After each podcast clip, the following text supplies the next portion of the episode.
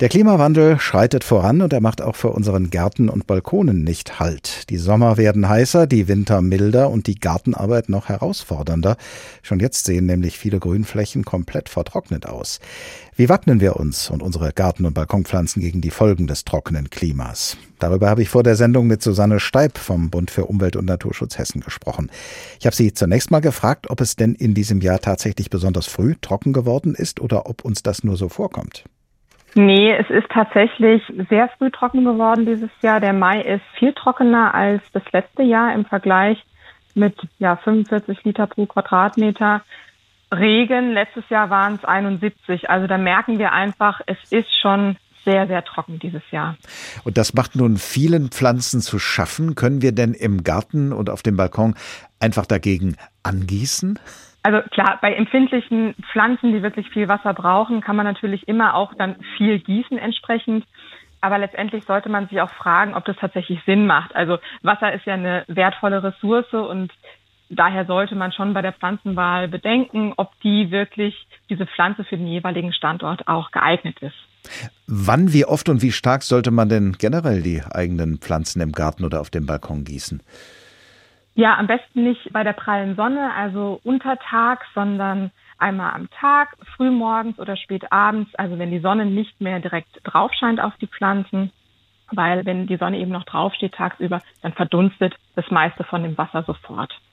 Sie haben ja gerade selbst schon gesagt, dass Wasser eine wertvolle Ressource ist, die man sparsam verwenden sollte. Wie wässert man denn so, dass möglichst wenig Wasser verbraucht wird, die Pflanzen aber trotzdem ausreichend versorgt sind? Am besten nutzt man natürlich Brauchwasser und Regenwasser, also aus dem Haushalt einmal das Wasser, was man vielleicht auffängt beim Salatwaschen, beim Gemüsewaschen, aber auch natürlich das Wasser aus der Regentonne, sofern es denn genug regnet natürlich, um einfach hier das wertvolle Leitungswasser zu sparen.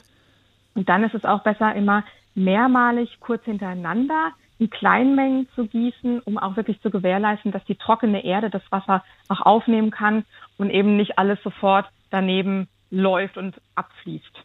Was ist mit dem Rasen? Ist es verantwortbar, den zu wässern oder ist das eine absolute Wasserverschwendung? Das ist tatsächlich eine Wasserverschwendung. Da ist es doch besser, das Gras einfach ein bisschen höher stehen zu lassen. So fünf Zentimeter reichen da schon und der Rasen trocknet dann nicht so schnell aus, hält die Feuchtigkeit besser und auch der ja sehr geliebte Mähroboter führt da wirklich zur schnellen Austrocknung da diese Geräte das Gras ja extrem kurz halten. Also da einfach darauf achten, das Gras ein bisschen höher stehen zu lassen. Nun haben Sie eben gesagt, wir sollten auch sorgfältig uns überlegen, welche Pflanzen wir in Zukunft hier bei uns noch pflanzen und anbauen.